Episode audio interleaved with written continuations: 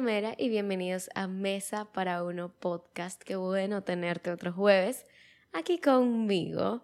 Hoy yo hice algo que les voy a hablar más adelante, pero ese algo que hice me motivó a hablarles un poquito sobre la procrastinación. Algo con lo que muchos hemos lidiado, sobre todo creo que desde que estamos en el colegio, y luego, bueno, va cambiando dependiendo de la etapa en la vida en la que estés. Pero, en caso de que no sepas de qué estoy hablando, procrastinar, según Oxford Languages, es aplazar una obligación o un trabajo. O sea, que cada vez que tú dejas una tarea para después, para último minuto, porque, entre comillas, trabajas bien bajo presión, estás procrastinando. Cada vez que dices, en una hora hago ejercicio y pasa la hora y en media hora hago ejercicio y bueno, ya son las cinco y media, ya mejor lo hago a las seis y así acaba el día y nunca hiciste ejercicio, estás procrastinando. O pongamos, no sé, un, caso hipotético de que necesitas completar unos trabajos, unos documentos del trabajo y justo en el momento en que tú te vas a poner a hacerlo, te dan unas ganas sobrenaturales de organizar tu escritorio o de vamos a borrar todos los documentos que están en la computadora que no tienen ningún propósito, que simplemente están ocupando espacio. O si trabajas desde casa, ese es el momento perfecto para organizar el closet o para organizar todos los vasos de la cocina, o sea, el momento perfecto para hacer otra cosa que no es lo que se supone que tienes que hacer. Aunque estés haciendo otra cosa productiva, entre comillas, estás procrastinando. Entonces yo quiero hablar de la procrastinación porque por lo menos para mí, que tengo menos de un año que salí de la universidad, muchas veces yo en lo personal y personas de mi edad hemos asociado la procrastinación con simplemente algo de la universidad, algo del colegio que quizás ahora que yo salgo no me parece significativo, pero creo que si nos acostumbramos a esto, a procrastinar antes de hacer absolutamente todo, lo vamos a llevar luego a cosas más grandes en nuestras vidas. O sea, si esto es lo único que hacemos mientras estamos en la universidad, la vida no cambia tanto. Podemos estar en otras circunstancias, pero las prácticas, las acciones que tenemos, la forma de pensar, por lo general, no es que te gradúas y haces un cambio radical. Entonces, si durante todo tu tiempo de estudiante estás acostumbrado a esta procrastinación, cuando salgas, esto se puede convertir en cosas que sí te pueden afectar mucho más en tu vida laboral o personal. Yo, en lo personal, yo no diría que yo procrastino así mucho con, con cosas de mi trabajo. Si tengo que hacer algo, lo hago en ese momento porque yo soy muy de pensar en las consecuencias. Para mí, esta es mi forma particular en la que yo, digamos que combato la procrastinación, es que yo pienso en las consecuencias que me va a traer si yo no hago esto ahora, si yo no hago esto en el momento. Por ejemplo, anoche yo estaba a las 11 de la noche terminando el video que se subió hoy a YouTube.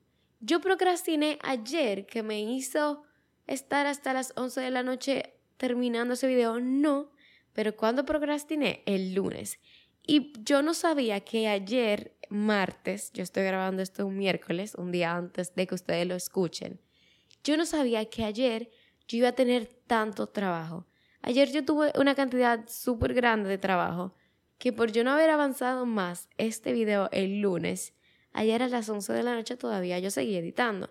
Y yo siempre digo que yo, después de las 5 de la tarde, no funciono. Pues yo estaba sin funcionar editando terminando todo a las 11 de la noche.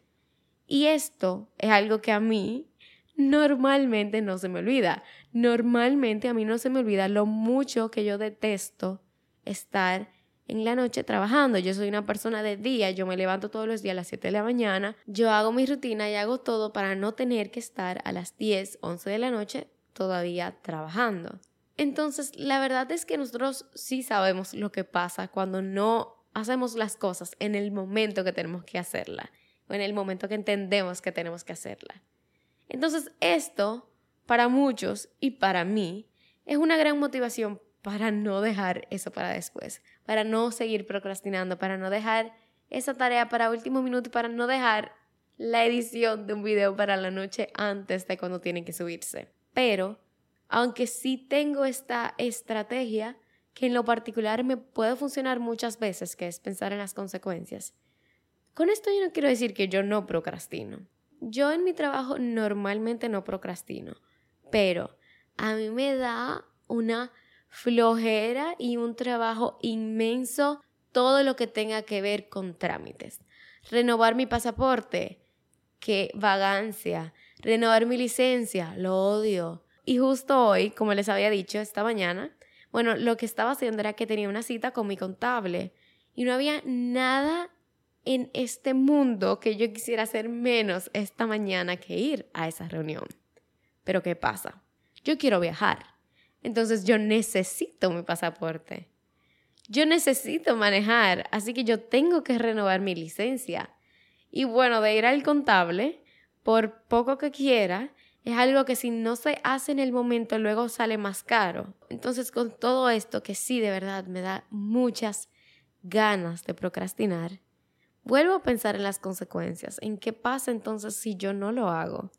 ¿Qué pasa con que tengo dos semanas que mi mamá me mencionó, ay, tenemos que ir a buscar los pasaportes nuevos y yo no he hecho los trámites, pero ahora me quiero inventar un viaje porque estamos manifestando que vamos a ver a Taylor en concierto en su tour de Latinoamérica.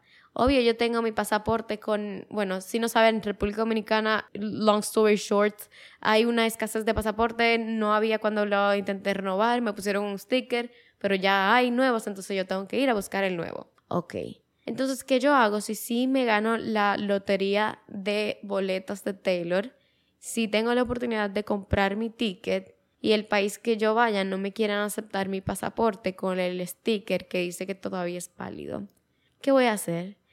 La tremenda consecuencia es a comprar un ticket de Taylor y no poder ir. Entonces yo soy una persona muy, muy de pensar en consecuencias. Pero la verdad es que hay muchas formas de combatir la procrastinación, porque así como todos somos tan diferentes, hay muchas formas diferentes de combatirlos y a cada quien lo que se le ajuste, a cada quien lo que le vaya mejor. Cada uno tiene como sus propias formas de combatirlos y como obviamente yo solo puedo pensar en mi forma porque yo soy yo y yo tengo solamente mi perspectiva en mi cabeza, yo quise preguntarles a ustedes cuáles son sus mejores consejos, sus mejores formas para combatir la procrastinación. Se lo pregunté por Instagram. Si quieren participar cuando yo haga preguntas así para el podcast, no duden en darme follow, que es Alicia Mera. Pero vamos a ver qué me enviaron ustedes por Instagram. Dice por aquí,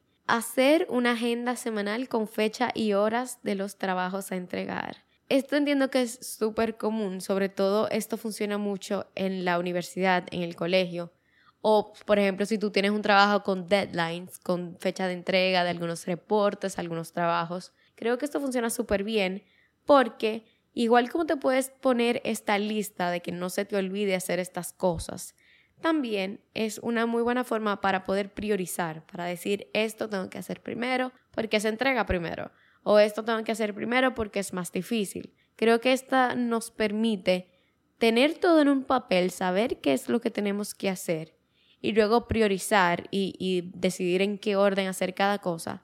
Y así no se siente tan abrumador todo lo que tenemos que hacer. Otro tip es hablarme con autoridad y recordándome el por qué no puedo aplazar las cosas.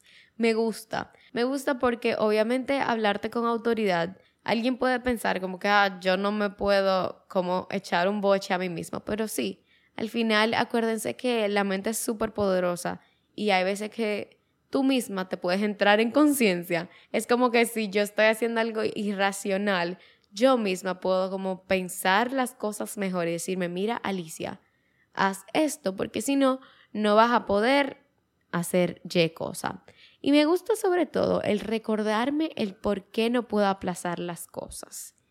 Esto creo que va muy de la mano con lo de las consecuencias, pero también qué pasa si vemos esto desde el punto de recordarme el por qué estoy haciendo las cosas, el por qué yo necesito hacer este estudio de mercado del negocio que quiero poner porque es mi sueño, porque es algo que me apasiona, porque es algo que este negocio que tengo que voy a poner va a salvar vidas o va a, darle un escape a las personas de su realidad. O sea, creo que podemos incluso llevarlo un poquito más lejos de, como les digo, romantizar un poquito las cosas mínimas que tenemos. Y cuando le ponemos como ese sentimiento extra, también podemos tener como una motivación extra.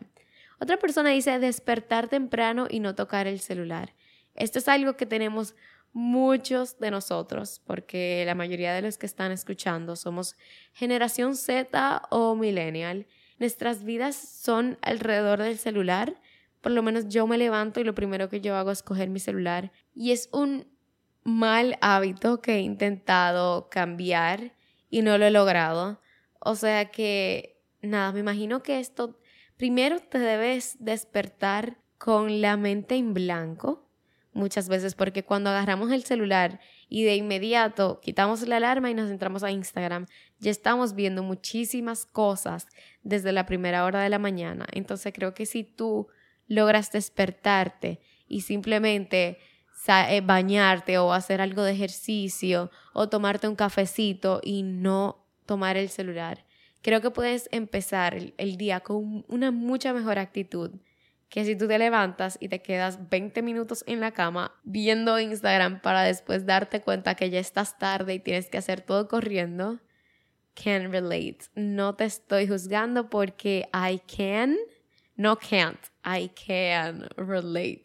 Otra persona dice, hacer lo que estás pensando hacer en el mismo momento que lo piensas.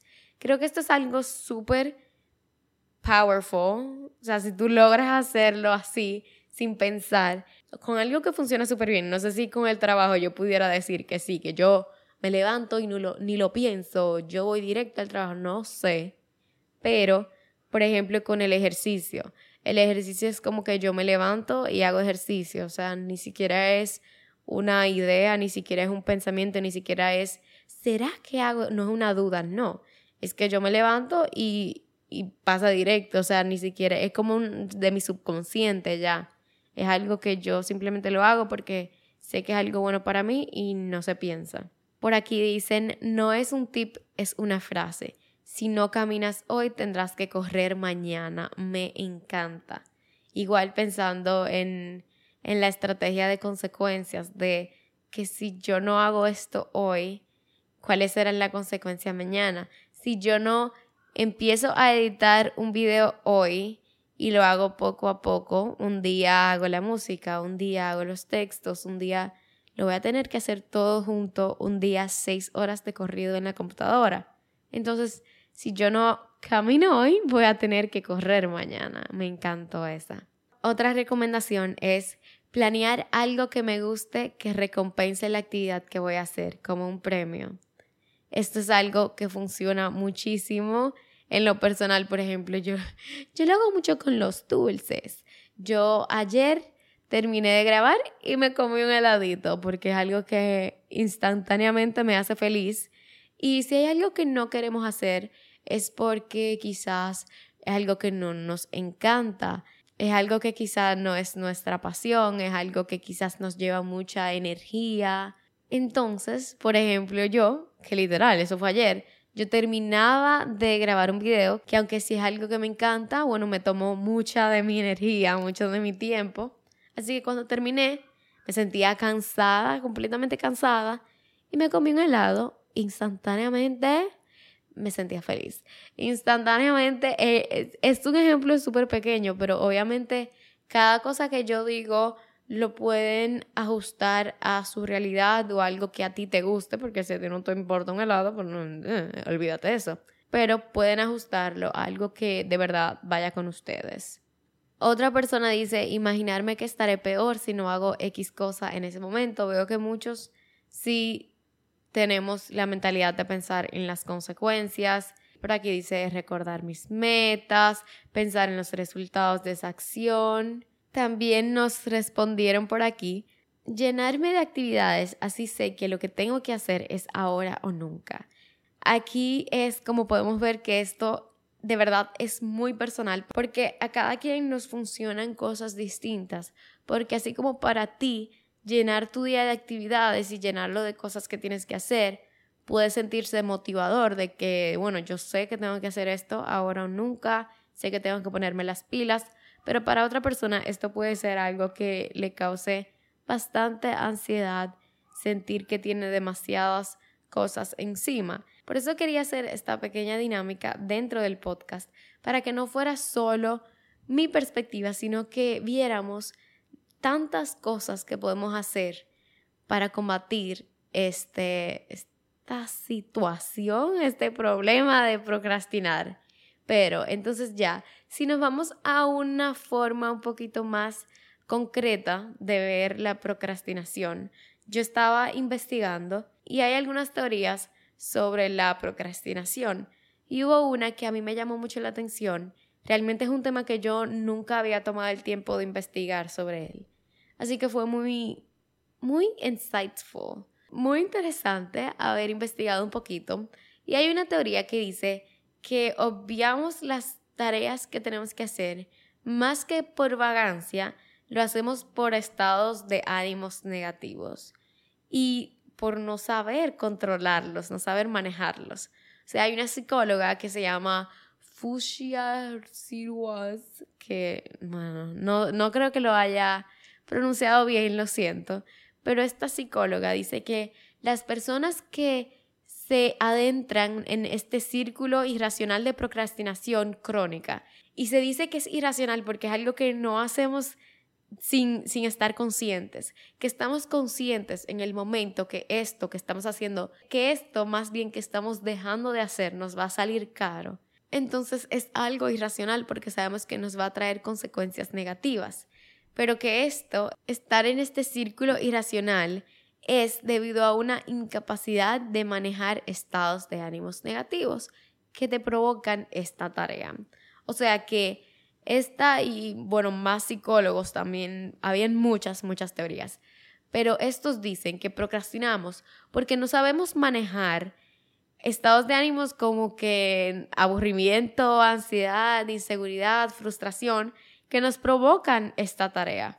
O sea, la razón por la que yo no quiero hacer esta tarea es porque esta tarea me da aburrimiento, me da ansiedad, me da inseguridad y yo no, no tengo las herramientas para poder manejar este estado de ánimo y aún me dé aburrimiento hacerlo porque yo sé que tengo que.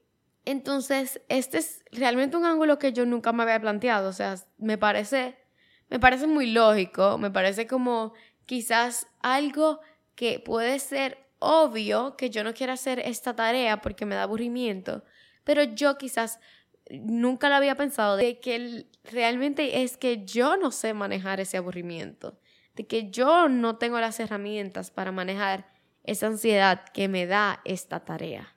O sea, no es el simple aburrimiento que me causa hacer una tarea de matemática, es que yo tengo que aprender a manejar mi estado de ánimo de que aunque me está dando aburrimiento, yo sé que yo tengo que hacer esto.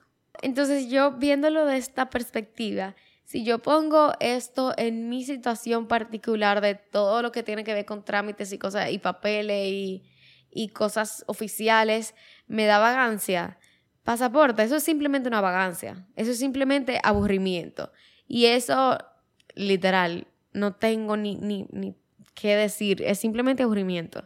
Pero todo este lado de contabilidad, de números, etcétera, de mi trabajo, no es simplemente aburrimiento, es que yo tengo una inseguridad de no entender o una frustración de no entender lo que me están diciendo o ansiedad de no saber si yo estoy haciendo las cosas que me corresponden a mí hacer, si las estoy haciendo bien si es una inseguridad de que me están hablando de régimen y no, no tengo idea de lo que me está hablando. Si, si me da ansiedad, o sea, todo eso, o sea, eh, hay cosas que sí podemos estar procrastinando simplemente por vagancia, simplemente por aburrimiento, vagancia, por, por descuido, pero hay cosas que sí tienen algo más que no es que, que yo no quería ir a mi reunión hoy con la contable porque estaba vaga y porque no quería salir. No. Hay, una inseguridad detrás, hay una frustración detrás, hay una ansiedad detrás. Entonces, cuando yo ignoro todas estas cosas y cuando tú ignoras lo que sea que estás procrastinando, obviamente tú sientes un alivio, un alivio de, ok, no tengo que lidiar con esto ahora mismo, pero ese alivio es temporal. Ese alivio no te va a durar todo el tiempo y no te va a durar todo el tiempo porque la mayoría de estas cosas que estamos procrastinando es porque tenemos que hacerlas. Entonces, tarde o temprano, vamos a tener que hacerla. Entonces, está en ti tomar la decisión si lo vas a hacer antes o después de que tenga consecuencias. Porque si es algo que tienes que hacer por obligación, va a tener una consecuencia si tú no lo haces. Y aunque ahora mismo podamos sentir este alivio, luego el saber que yo no he resuelto estas cosas no me va a dejar la cabeza tranquila, me va a causar estrés o voy a estar poco satisfecha conmigo misma. Podemos incluso llegar a sentir síntomas de depresión. Hay muchas cosas que pueden salir de nosotros simplemente no tomar acción de algo que es necesario. Y, y aunque en el momento podamos decir, ay, me libré de esto, después vas a tener que afrontarlo, vas a tener que lidiar con las consecuencias. Así que definitivamente lo mejor siempre está del otro lado de la procrastinación, porque si tú estás evadiendo algo, Muchas veces es porque ese algo es nuevo, es algo que trae cambios, es algo que te saca de tu zona de confort. Y fuera de la zona de confort solo hay crecimiento, solo hay movimiento y de verdad nunca busques quedarte estancada, porque ahí estancada nunca vas a crecer. Y muchas veces lo único que hay entre tu mejor versión y la actual es la procrastinación.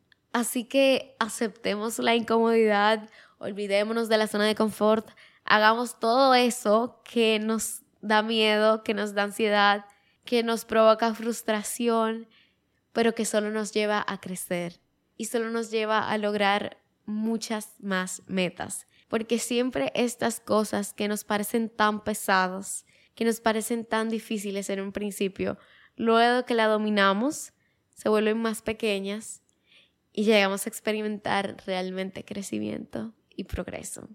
Y esto es todo lo que tenido para decirles el día de hoy sobre la procrastinación. Es un tema realmente súper interesante.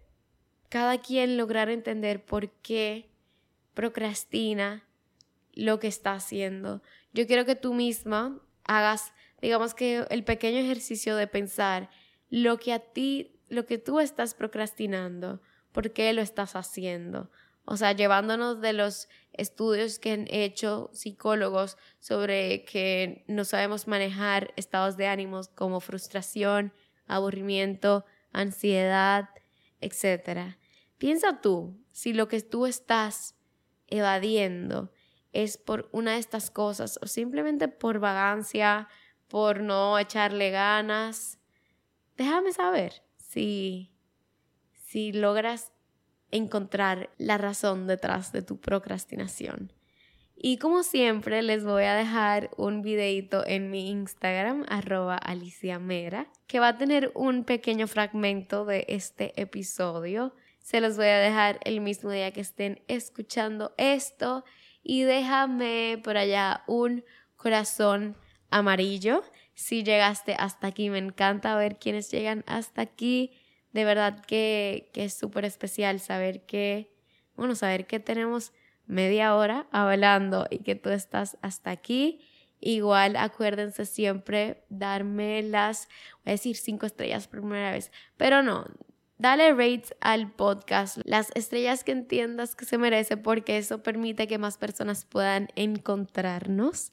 Y nada, ya hasta aquí voy a dejar el episodio de hoy. Qué bonito tenerte aquí conmigo otro jueves más. Nos vemos la semana que viene. Yo soy Alicia Mera y esto es Mesa para Uno Podcast. Chao.